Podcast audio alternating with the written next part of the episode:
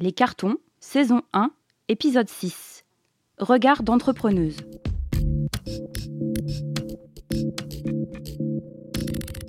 Les cartons, l'entrepreneuriat culturel de l'idée première jusqu'au succès. Romain Barre. Comme promis, passons un peu de temps avec Jeanne Laprairie, fondatrice du magazine nantais Les Autres Possibles, qu'on a déjà entendu dans un autre épisode des Cartons.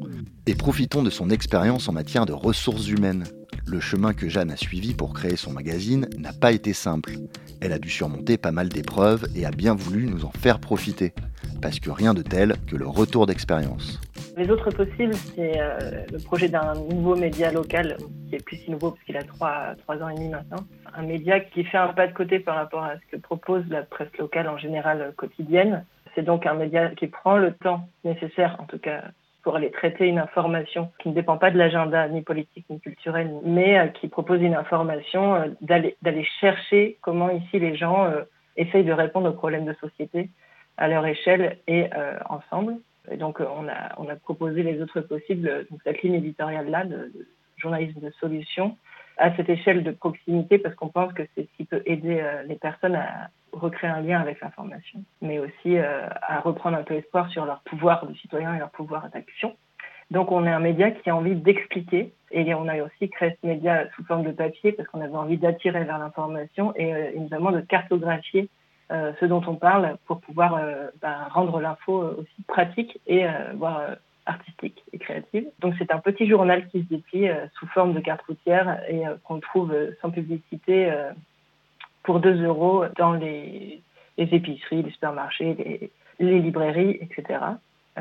et donc c'est ça le début de l'aventure c'est de, faire un média indépendant et qui, redonne un petit peu un nouveau regard sur, sur, l'entourage et sur son paysage local. À côté de ça, les autres possibles, c'est aussi devenu une association euh, d'éducation aux médias, puisqu'on on a créé euh, ce projet euh, médiatique euh, sur fond de critique des médias et, de, et d'espérance aussi euh, que, qui peuvent être euh, améliorés, toujours améliorés, et que aussi on puisse avoir d'autres discours, que ce soit idéologiques ou politiques, que celui qu'on qu entend beaucoup dans ce qu'on appelle le mass média. Et à côté de ça, on a aussi maintenant un volet édition. On, a publié un livre sur euh, un aspect très pratique de la consommation euh, qui s'appelle Où acheter durable et solidaire à Nantes et qui, euh, a été vendu très vite à 5000 exemplaires et qui marche très bien. Et en fait, pour nous, c'est toujours la même idée, c'est de mettre la créativité et l'accessibilité au service des problématiques de société, c'est-à-dire, bon là, on va attirer quelqu'un sur le fait d'aller dans une épicerie zéro déchet, mais au même moment, on va lui parler de toutes les entreprises d'insertion du territoire qui permettent euh, à ceux qui n'ont pas accès à l'emploi de, reprendre euh, confiance en eux, etc. Donc on, essaye d'expliquer des choses qui sont parfois peu sexy, mais euh, emballées dans quelque chose d'assez attirant et ça, ça fonctionne. Jeanne Laprairie est partie seule pour monter son projet, mais comme on l'a déjà évoqué dans les cartons, rien de tel que de s'entourer assez vite pour donner du corps à votre projet. Au début, moi, j'étais, toute seule avec ma, démission et mon envie de faire un média local euh, qui prend son temps. Et, euh, et une fois que j'ai mon, idée a assez mûri, à force de parler avec des gens, parce que c'est comme ça que l'idée mûrit et arrive à, maturation, j'ai pu en parler à des gens que je connaissais euh, moins bien, qui étaient soit des amis d'amis, soit des, collègues de, de, de, d'espaces de coworking ou des choses comme ça, et, euh, et qui se sont rapprochés du projet parce qu'ils avaient un peu de temps à sacrifier. Et c'est, ce mot-là euh, que je pourrais utiliser en premier. C'est, comme ça en fait que que se sont créés les premiers liens. C'est sur euh, la dose de sacrifice, de, de temps qu'on peut sacrifier à du bénévolat euh, notamment, parce que il y a, y a, quand même quelque chose qui tourne autour de l'argent, euh, dans, en tout cas du, de la nécessité euh, de pouvoir vivre pendant qu'on fait un projet. Donc, si on touche pas le chômage ou d'aide, eh bien, il faut qu'on puisse travailler ou sacrifier une partie de son travail ou de son confort pour pouvoir le faire. Et donc là, il y a Camille et Marie euh, Bertin euh, qui, qui, sont toujours là aujourd'hui et qui, euh, qui m'ont rejoint assez rapidement et d'autres personnes un peu plus loin qui étaient là, d'ailleurs assez honnêtement, et c'est très, très appréciable et important, je pense, euh, pour donner un coup de main en disant moi je ne peux pas me sacrifier à la hauteur de euh, trois, trois soirées par semaine ou trois jours par semaine, mais par contre je peux venir aider de temps en temps. Donc on a été entouré un peu de gens comme ça, mais euh, Camille et Marie, on a donné un peu plus de temps moi, beaucoup parce que j'avais enfin pu accéder à quelques droits ouverts du chômage ou au RSA d'ailleurs et mes deux camarades un peu moins, mais de plus en plus. Et c'est comme ça qu'a grandi aussi notre, notre union euh, autour de ce projet, c'est-à-dire de, de, se donner de plus en plus de temps euh, pour ce projet et donc de temps ensemble. Dans cette période-là, là, qui était en, en 2015-2016, il y a eu un moment euh, un peu un avant et un après, c'est quand Marie m'a dit euh, qu'elle ressentait euh, un besoin de reconnaissance qu'elle n'avait pas, parce que quand je parlais du projet, j'en parlais trop avec, bah, j'en parlais sans doute avec un peu de cœur et surtout sans doute en utilisant trop le mot le jeu et je m'en rendais pas compte du tout. Et donc heureusement qu'elle m'a fait un hola en me disant en fait moi j'ai l'impression d'être son assistante. Et ça c'était horrible pour moi qu'elle ait cette cette sensation là parce que c'était pas du tout ce que je voulais. Et en fait c'était la façon dont on parle, la façon dont on se présente. et, et si elle n'avait pas été capable d'exprimer ce besoin parce qu'elle a elle a eu cette force de caractère là, eh ben, on n'en serait sans doute pas là, parce que moi, je ne me serais pas rendu compte et elle s'en serait lassée, et elle se serait pas sentie reconnue et à sa place. Comme quoi, le diable se cache peut-être dans les détails. Jeanne Laprairie. La chose qui nous a le plus aidé euh, chacune, je pense, et en tout cas moi qui m'a beaucoup aidé, c'est d'avoir aucune certitude sur, euh, et en tout cas euh, aucun ego trop fort sur ce que j'étais. C'est-à-dire j'ai appris depuis quatre ans comment j'étais, parce que je, avais, finalement j'avais une très mauvaise idée de ce que je renvoyais. Et par exemple, à plusieurs reprises, mes collègues, plusieurs collègues m'ont dit que j'avais une façon de parler très péremptoire. Et alors moi, j'ai appris ça. J'ai presque appris ce mot d'ailleurs. Euh, très assuré, la façon dont, dont dis les choses. Donc ça fait un peu comme si je donnais un ordre. Et alors ça, d'apprendre ça, alors que en fait au fond de moi, je sais pas du tout ce, qui, ce que j'ai envie de faire passer. Bah, c'est c'est pouvoir donner des clés un peu plus et un peu mieux aux autres pour leur dire bon là je, je vais sans doute parler de cette façon-là, mais en tout cas moi je c'est pas du tout l'intention que je veux faire passer. Bon, voilà. Donc ça permet de travailler sur ces intentions ces interprétations en fait. Et si on n'est pas capable de se dire ça, euh, ouais, les choses sont très compliquées et c'est effectivement des tout petits détails.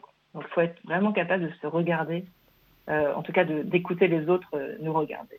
Est-ce qu'il faut faire une différence entre relations humaines et ressources humaines? On est un peu entre les deux, parce qu'effectivement, là, on parlait des débuts, mais, mais la suite, c'est euh, on crée des nouveaux projets, on a des nouveaux services, on a des nouveaux besoins, et ces besoins, ils sont des besoins en temps d'humain, de, et donc en compétences aussi. Euh, et ça, ça a été euh, très, très nouveau pour nous, parce qu'effectivement, on n'est pas des, on est des journalistes à la base.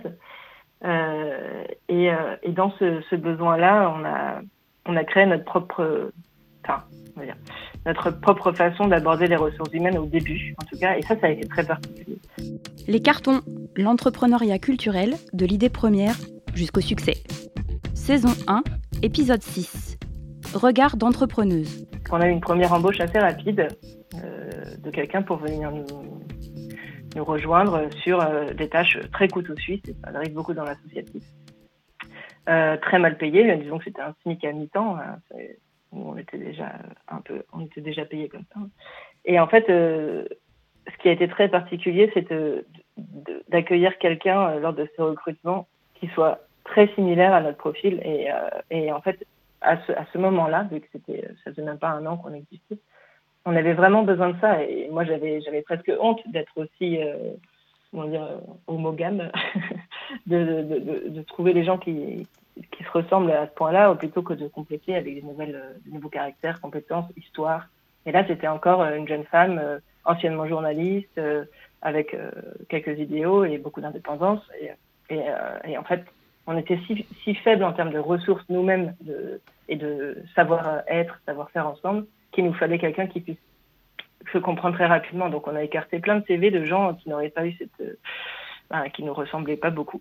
Et ensuite, dans un second temps, on a été beaucoup plus fort pour pouvoir accueillir des personnes, euh, euh, pas du tout de cette façon-là, mais justement en ouvrant à des compétences et évidemment des personnes qui correspondaient au profil du poste qu'on cherchait. Ce qui, est, en vrai un peu culpabilisant, hein, parce qu'on a envie d'être une entreprise qui s'ouvre, qui peut accueillir des gens très différents et des compétences très différentes. Et ça, on, on a assumé de se dire que ça arrivait dans un second temps. Et c'est ce qu'on est plus en train de faire aujourd'hui. Maintenant que plusieurs années après la création du magazine, vous pouvez prendre un peu de recul sur son lancement, est-ce que vous diriez que votre plus grande fierté est liée à la question des ressources humaines? Disons que les techniques qu'on apprend le plus, c'est euh, les techniques pour travailler ensemble, euh, plus que recruter des choses comme ça, même si là, on essaye de suivre des chemins de recrutement euh, plus assez classiques quand on, ouvre un poste. mais bon, ça, c'est ce qu'on commence à faire tout juste au bout de, de 4-5 ans. Mais non, c'est sur les façons de, collaborer, donc de, de co-décider, puisque en fait, la, grosse richesse de notre notre façon de travailler et, et, et ce pourquoi je pense qu'on est toujours ensemble euh, depuis cinq ans, c'est que on, est tous payés, toutes payées à égalité, que ce soit quelqu'un qui arrive euh, juste maintenant ou quelqu'un qui est là depuis quatre ans. Euh, et on est tous et toutes dans un pouvoir de codécision avec le temps qu'on a pour le faire. Donc les, les, gens qui sont à temps partiel participent à moins de, de réunions de codécision, mais sont toujours euh, euh, si, ça, si, ça, si ça touche leur travail. Et en gros, ce qu'on a, c'est une, une, gestion de la, de la compétence de chacun et, du travail et des tâches de chacun par chacun. Et en fait, dans ce projet, personne ne travaille pour quelqu'un. Euh, personne ne travaille pour un chef ou pour faire plaisir à quelqu'un, mais tout le monde travaille pour le projet. Et ça, ça a été aussi une histoire longue à écrire avec, avec des, des tons qui se sont haussés, euh, des, personnes qui sont venues, il y a une personne qui est venue nous aider euh, de l'extérieur à un moment pour bien euh, consolider les objectifs du projet, euh, pour qu'ils soient bien les mêmes pour chacun et chacune, qu'on soit bien dans le même bateau qui, vont, qui va sur cette même île. Et ça a vraiment euh, dé décuplé l'énergie de chacun et chacune parce que tout le monde a compris et a, et a été persuadé, je crois, à ce moment-là, que personne ne bossait pour Jeanne, pour moi, mais pour bien pour le projet et que c'était bien tout le monde qui avait la, main sur la barre du bateau. Moi, j'ai tout ce, et je pense que c'est vraiment très lié à la gestion de ressources humaines, mais j'ai une, grosse dose de naïveté et d'empathie. Et euh, elle ne m'a jamais fait faux bon depuis euh, le, premier jour du projet. C'est-à-dire que à chaque fois que je rencontre quelqu'un ou euh, qu'on accueille quelqu'un euh, qui, vient nous visiter ou, ou, juste un lecteur, n'importe qui, euh, je, suis transparente sur tout qui traverse euh, l'association. Et donc, c'est-à-dire euh, euh, sur le, doute, sur nos, nos trous. Il y, a des trous, en fait, il y, a des manques, il y a des faiblesses. Et en fait, quand on est transparent sur, ces, sur ça aussi, et ben en fait, on laisse les autres prendre une place ou une responsabilité et, éventuellement proposer quelque chose. Et on, a laissé une porte ouverte en tout cas. Ça ne veut pas dire que la porte elle est ouverte pour tout et pour toutes les idées, euh, pour toutes les, choses. Euh, dès que quelqu'un veut apporter euh, une pierre à l'édifice, parce que ça ne peut pas se passer comme ça dans une organisation. Il faut que les choses soient faites les unes après les autres et, en bonne concertation avec tout le monde. Mais en tout cas, cette façon de faire, c'est-à-dire donc de pas se la péter grosso modo, mais plutôt montrer la gamme des choses qu'on est en train de faire avec, avec toutes les faiblesses justement, notamment en compétences, eh bien, ça change les rapports de force entre les personnes ça montre tout de suite euh, ben, que on peut avoir besoin les uns des autres euh, et que et que ça pourra sans doute exister. Ça reste très ça, peut paraître très idéaliste, mais euh, c'est vraiment une énorme force et j'arrive pas encore bien à l'expliquer, à mettre les bons mots dessus. Mais ça veut pas dire qu'on n'a pas besoin dans une organisation d'efficacité et c'est aussi un des gros mots qu'on est obligé d'utiliser aussi dans une organisation qui, qui paye des salaires et qui doit faire rentrer de l'argent pour les payer. Et, euh, et, pour l'efficacité, euh, je rejoins ce que je disais tout à l'heure, mais c'est parce que tout le monde décide de où on va et de comment on y va que tout le monde est d'accord avec la tâche qu'il est en train de faire et qu'il l'amène à bien. C'était Jeanne Laprairie, fondatrice et chargée de la coordination de l'équipe des Autres Possibles. Les Cartons, une série de podcasts sur l'entrepreneuriat proposée par Le Damier, cluster d'entreprises culturelles et créatives à Clermont-Ferrand.